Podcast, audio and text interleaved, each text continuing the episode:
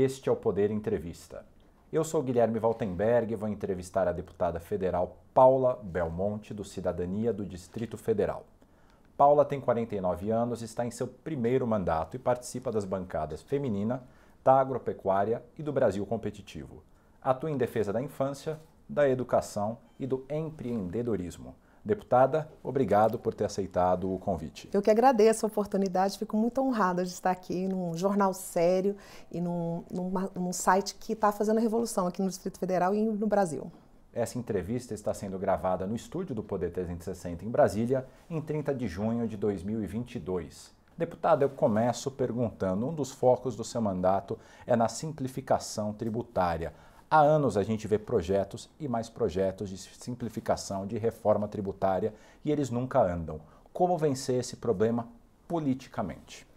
É, esse é um, um dado importante, é um uma anseio de toda a sociedade, né, que a gente tenha mais segurança jurídica, simplificação e transparência. Isso uhum. para que a gente possa atrair mais investimento é fundamental.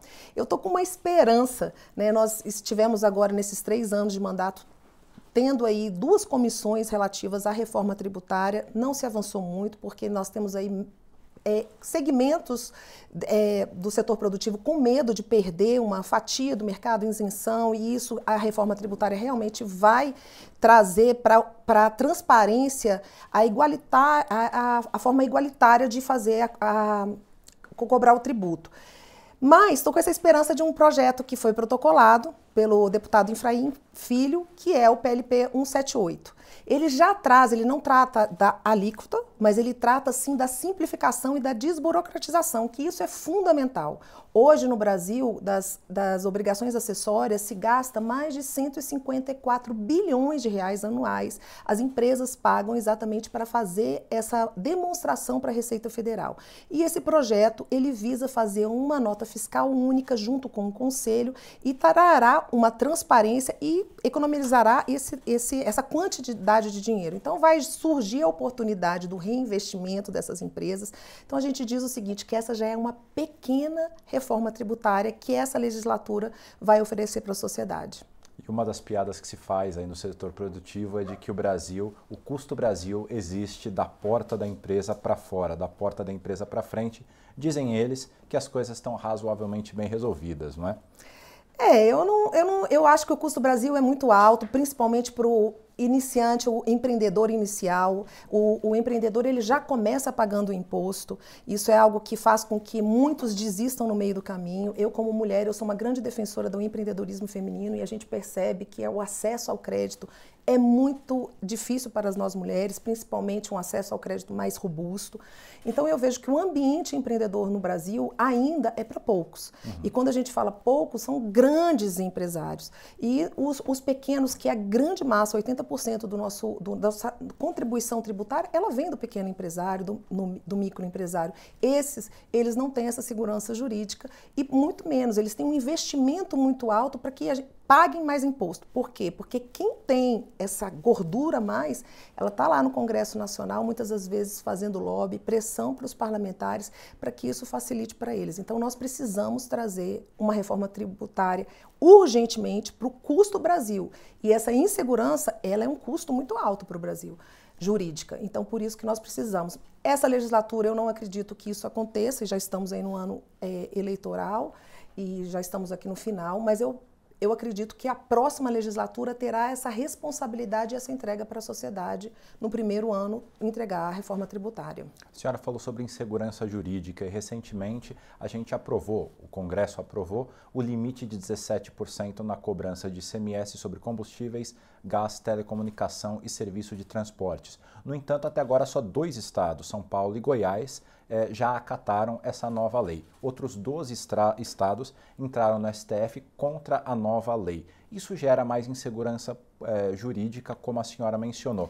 Como romper esse ciclo? É, eu, eu vejo que essa, essa situação, e aqui eu como moradora do Distrito Federal, uma parlamentar do Distrito Federal, eu vejo que além dessa insegurança jurídica, falta empatia mesmo da, da classe política para ver o que está acontecendo. Porque quando a gente fala dessa questão da isenção, nós estamos falando daquela pequena pessoa que muitas das vezes não tem nem botijão de gás para comprar. E isso é um mercado que ele é correlato. Ali vai se gerando pequenos comércios, ali você vai começando a gerar economia naquele local, naquela naquela, naquela, naquela cidade, aqui nas regiões administrativas. Então, eu vejo que essa, essa questão tem sim uma insegurança jurídica, mas tem principalmente a falta de empatia dos governadores em relação à população. Uhum. Inclusive o governador do Distrito Federal. O governo do Distrito Federal, ele foi um dos é, uma, das pessoas que assinaram aí para que pudesse é, recuperar ou não, não dar essa, essa esse, essa isenção para os nossos contribuintes aqui do Distrito Federal. Aproveitando que a gente já está no tema, é, qual que é a tua opinião a respeito do governador Ibanez Rocha, aqui do Distrito Federal?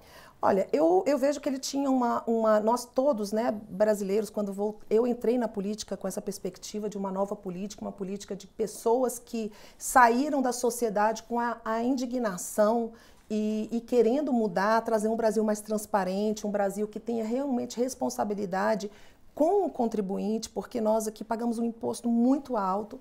E eu não sou, eu não digo que eu sou oposição a ninguém né? Eu não sou oposição a ninguém, mas eu sou oposição a coisas erradas. E, infelizmente, aqui nesse governo do Distrito Federal, nós temos várias investigações, várias secretarias assim investigadas. A cúpula da Secretaria de Saúde, no auge da pandemia, ela foi totalmente presa. Hoje tem investigação que a gente ainda fica sabendo. Então, assim, é muito triste de a gente ver um, um, uma nova política ser é, ter, é, ter despertado o esperançar da população e ser tão decepcionante quanto está sendo o governo do Distrito Federal. Nós temos várias pessoas passando fome, saúde, a saúde está muito delicada. É, você vai para os postos de saúde, não tem nem reagente para se você diagnosticar uma dengue. Então, essas coisas eu não consigo entender como um, uma pessoa que se propõe a vir a uma vida pública deixar a população tão à mercê e tão vulnerável como estamos aqui no Distrito Federal. Aparentemente, a nova política envelheceu rápido, né? É, é triste de ver, né? Um Muito decepcionante. E falando ainda sobre nova política, uma das consequências desse sentimento que a senhora mencionou, que inclusive disse que te trouxe para a política, né? Esse sentimento de mudança que tomou conta das eleições de 2018 elegeu o presidente Jair Bolsonaro. E um dos focos do atual governo e da atual legislatura foi tentar melhorar a competitividade do Brasil. No entanto, no último ranking IMD, divulgado há 10 dias aproximadamente, o Brasil caiu duas posições hoje é o 59 de 63 países, pior ambiente para se fazer negócios. Onde é que o atual governo errou no, nesse sentido da competitividade? Eu vejo o seguinte: nós temos, quando a gente fala de segurança jurídica e principalmente competitividade, nós, nós temos aqui uma legislação muito burocrática, né? ainda com muita burocracia. O governo acertou quando ele colocou a medida provisória que é da liberdade econômica, que fez um avanço, principalmente nas microempresas, mas nós tivemos um momento de pandemia e que houve realmente um, uma retração do mercado Teve programas que foram, foram aprovados pela Câmara e pro, pelo Senado Federal, o PRONAMP, que auxiliou, dá um fôlego, mas hoje o que nós estamos precisando é um parlamento, por isso que esse ano eleitoral é um ano eleitoral que nós precisamos ter consciência em quem vamos votar para deputados federais e ao Senado. Nós precisamos fazer com que um parlamento seja um parlamento que acredite no empreendedorismo. O Brasil, e eu, eu tenho isso como, como um dos pilares centrais do meu mandato, eu tenho três grandes pilares do meu mandato, mas esse é o pilar central do empreendedorismo, por quê? Porque nós precisamos dar para a população a oportunidade de ter uma autonomia financeira. Uhum. A partir dessa, da população tendo essa autonomia financeira, sem, necessitar, sem se necessitar de um, de um assistencialismo ou mesmo de uma indicação política, nós vamos ter um povo com muito mais democracia, um povo com muito mais liberdade e um povo que será fiscalizador. Porque um, um povo que tem essa liberdade, ele não vai aceitar nenhum tipo de corrupção. E nós temos esse combate à corrupção muito forte aqui no país. Infelizmente, existe ainda e nós precisamos mostrar que é possível fazer a boa política com seriedade, com responsabilidade e com transparência. Falando agora sobre a harmonia entre poderes, recentemente a senhora defendeu aquela PEC que transforma a Câmara dos Deputados numa espécie de Câmara Revisora de decisões não unânimes do STF. Por que a senhora defende essa PEC do Domingo Sávio? É, eu defendi, e no dia que eu defendi, eu falei que nós tínhamos que avançar, inclusive, mais. Nós temos que avançar, primeiramente, no Fórum Privilegiado, é uma PEC que já saiu do Senado Federal, me parece que ela já tem quase quatro anos, vai se completar quatro anos que ela já saiu do Senado Federal, está pronta para a pauta lá no plenário da Câmara Federal. Nós não podemos aceitar que nós temos mais de 52 mil pessoas com foram privilegiados.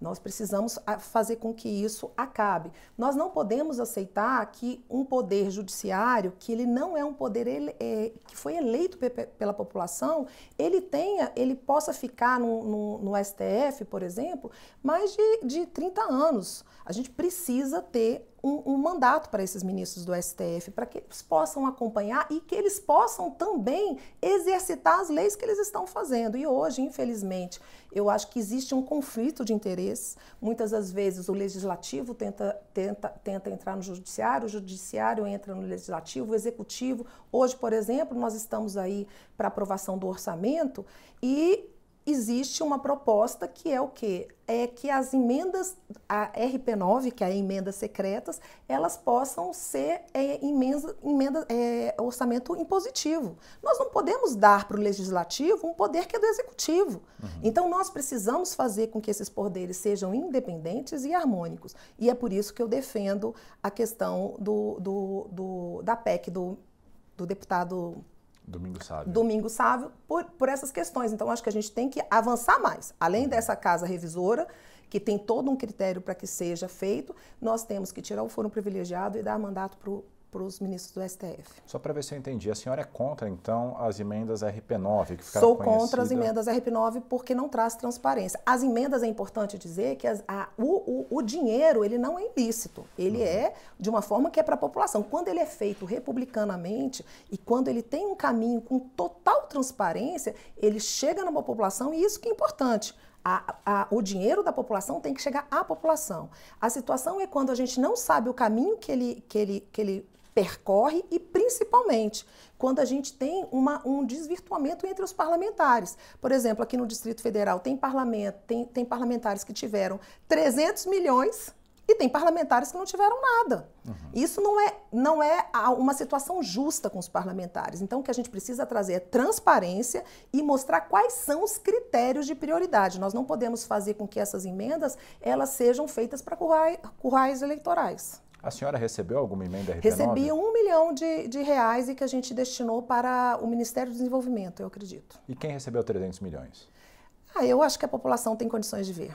Perfeito. Quem é o seu candidato a presidente ou candidata nesse ano? O meu candidato a presidente da República ou a presidenta da República, no nosso caso, Cidadania, Cidadania hoje está é, apoiando a senadora Simone Tebet.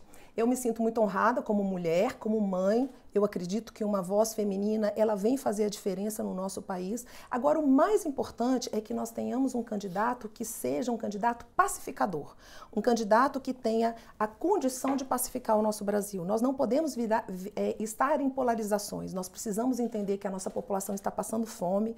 Nós temos, temos que entender que as nossas crianças deixaram de ser alfabetizadas. O Brasil foi o lugar que mais deixou as crianças fora da sala de aula. Foram dois anos, a média mundial são 20 semanas.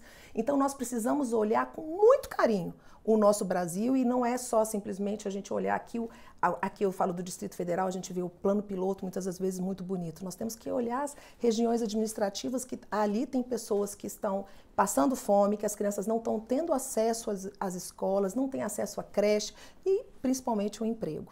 Mas Simone Tebet hoje em dia oscila na casa dos 2% das intenções de voto no, no eventual segundo turno, que ao que tudo indica vai ser entre Lula e Bolsonaro, quem que a senhora apoiaria? Eu tenho a convicção que eu não votaria no Lula. Porque eu fiz parte, fui vice-presidente da CPI do BNDES e lá eu tive oportunidade, e eu digo que foi uma oportunidade, mas infelizmente eu ouvi do Antônio Palocci, do Guido Mantega, de outras pessoas, como foi o esquema de corrupção. Eu não aceito corrupção. Eu acho que a corrupção ela mata, ela mata sonho, ela mata liberdade, ela mata oportunidade e ela mata mesmo. Então, é, é o, o, hoje o governo do PT não é uma opção para mim de maneira nenhuma, mas eu acredito acredito que as pessoas, a, a, campanha efetivamente não começou. Eu acredito que nós poderemos ter uma alternativa que pacifique o Brasil e que possa cuidar do Brasil com muita responsabilidade. Falando sobre corrupção, o atual governo teve recentemente uma crise no Ministério da Educação, na qual é, pastores supostamente detinham ali acesso a parte do orçamento e vendiam liberações no orçamento em troca de propinas. Esse escândalo acaba com o discurso de que não há corrupção nesse governo, deputada? Eu, eu, eu assim, eu vejo o seguinte, que nós temos que fazer qualquer tipo de necessário, quando é necessário fazer uma investigação, temos que fazer. Eu sou a favor das investigações, inclusive é uma das grandes funções legislativas, que eu acho que a gente tem que resgatar essa autonomia do deputado e, e do legislador, do deputado, deputado estadual, distrital ou, no caso, senador. Então, hoje, nós precisamos fazer uma investigação séria, como a gente pode permitir a corrupção e principalmente um ministério tão fundamental para todos nós, que é da educação. Então, eu não sou uma defensora de nomes, eu sou uma defensora de princípios. E aqui os meus princípios e minha defesa sempre será em prol do povo brasileiro uhum. e do povo brasiliense. Então, neste caso, eu, eu penso que, eu não estou aqui para julgar, eu não vi quais são as, os, o, as provas que são que, que, a polícia tem, mas que investigue e que mostre isso com muita responsabilidade para a sociedade. A senhora falou sobre o papel de investigação do legislativo, então a senhora é favorável à CPI do MEC? Sou favorável a qualquer tipo de CPI com seriedade. O instrumento da CPI é um, algo muito importante. Eu participei da CPI do BNDES e naquele momento, quando existe seriedade, compromisso verdadeiro do, do parlamentar com a, sociedade, a CPI é um grande instrumento da sociedade para mostrar o que aconteceu. Isso é uma função básica de um legislador. Então, nós precisamos ter é, essas investigações e correndo com muita seriedade. O que a gente vê anos passados é muitas das vezes parlamentares usando o instrumento de CPI para pressionar, às vezes, empresários. Isso nós não podemos permitir. E uma outra coisa é usar uma investigação, como a gente, a gente diz aqui, do Ministério da Educação, o Ministério extremamente importante para todos nós brasileiros, porque aqui fala do futuro, do desenvolvimento, fala da ciência, nós usarmos como palanque eleitoral. Isso eu sou contra. Eu sou a favor de uma investigação séria e que essa investigação séria não tenha, não tenha passado a mão na cabeça de ninguém. O que tiver que ser certo, certo, errado, é errado. Ainda sobre eh, as polêmicas recentes, no caso, a crise recente que levou à queda do presidente da Caixa. Pedro Guimarães. Ele foi acusado de assediar mulheres no ambiente de trabalho. Como a senhora viu essas acusações e os áudios que saíram sobre o comportamento dele? Eu vejo o seguinte, que primeiro a gente tem que ter um ambiente de trabalho que a gente tenha sempre uma harmonia. É lógico que muitas das vezes um chefe ou uma chefe pode ter alguma situação, mas nós precisamos respeitar. E eu, como mulher, eu sou uma grande defensora de que nós mulheres possamos estar no mercado de trabalho com tranquilidade. Nós não podemos aceitar de maneira nenhuma, e como eu disse aqui, eu não defendo nomes, eu defendo realmente princípios, de maneira nenhuma, uma pressão a qualquer tipo de pessoa e principalmente nós mulheres. Uhum. Ah, o seu marido, Luiz Felipe Belmonte, ele, é, ele foi vice-presidente, foi um dos financiadores do Aliança pelo Brasil, o partido que o presidente Jair Bolsonaro tentou criar e que acabou não indo adiante. A senhora se sente próxima ao presidente Jair Bolsonaro? Eu acredito que eu defendo alguns princípios que o presidente defende. Eu sou uma grande defensora da família, eu sou uma grande defensora de que a gente não sexualize as nossas crianças, eu sou uma grande defensora da liberdade econômica, eu sou uma grande defendor, defensora do combate à corrupção, da transparência. Se o presidente estiver defendendo isso, com certeza ele terá meu apoio.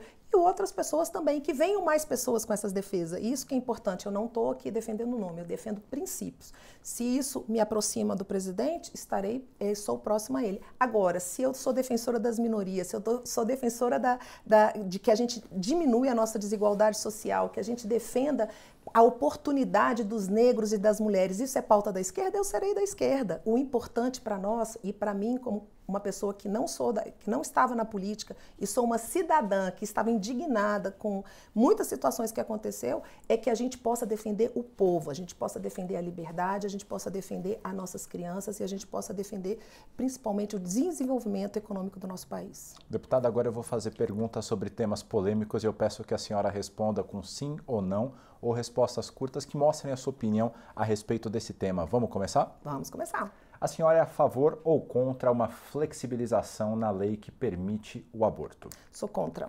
A senhora é a favor ou contra a legalização do uso recreacional da maconha, como está ocorrendo Re... no recreacional? Contra.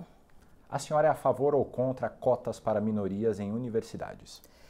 É um assunto que nós precisamos ver o, qual foi o resultado disso. A senhora é contra ou a favor a privatização da Petrobras? A favor. A senhora é a favor ou contra privatizar o Banco do Brasil ou a Caixa Econômica Federal? A Caixa Econômica Federal não, o Banco do Brasil sim. A senhora é a favor ou contra as regras de lei das leis trabalhistas, chamadas de CLT? Eu acredito que nós precisamos ter melhores liberdade de contratos de trabalho. A senhora é a favor ou contra a reforma administrativa que torna mais fácil a demissão de funcionários públicos? Eu acredito que nós precisamos enxugar o Estado e fazer com que o, o servidor público seja valorizado na sua função primordial, que é segurança, saúde e educação. A senhora é a favor ou contra a reforma tributária? Super a favor. A senhora conhece o projeto de lei contra fake news em tramitação no Congresso? Conheço sim. É a favor ou contra? Esse projeto, como foi feito o relatório, sou contra. Agora, na sua avaliação, o que precisa ser alterado na segurança pública? A senhora é a favor do chamado excludente de ilicitude? Sou a favor. Sobre o meio ambiente, como promover a preservação e, ao mesmo tempo, o desenvolvimento da Amazônia? É possível? É possível. Chega ao final esta edição do Poder Entrevista. Em nome do jornal digital Poder 360, eu agradeço a deputada Paula Belmonte. Muito grata. Que Deus nos abençoe. Agradeço também a todos os web espectadores que assistiram a este programa. Essa entrevista foi gravada no estúdio do Poder 360 em Brasília, em 30 de junho de 2022. E para ficar sempre bem informado, inscreva-se no canal do Poder 360, ative as notificações e não perca nenhuma informação relevante. Muito obrigado e até a próxima.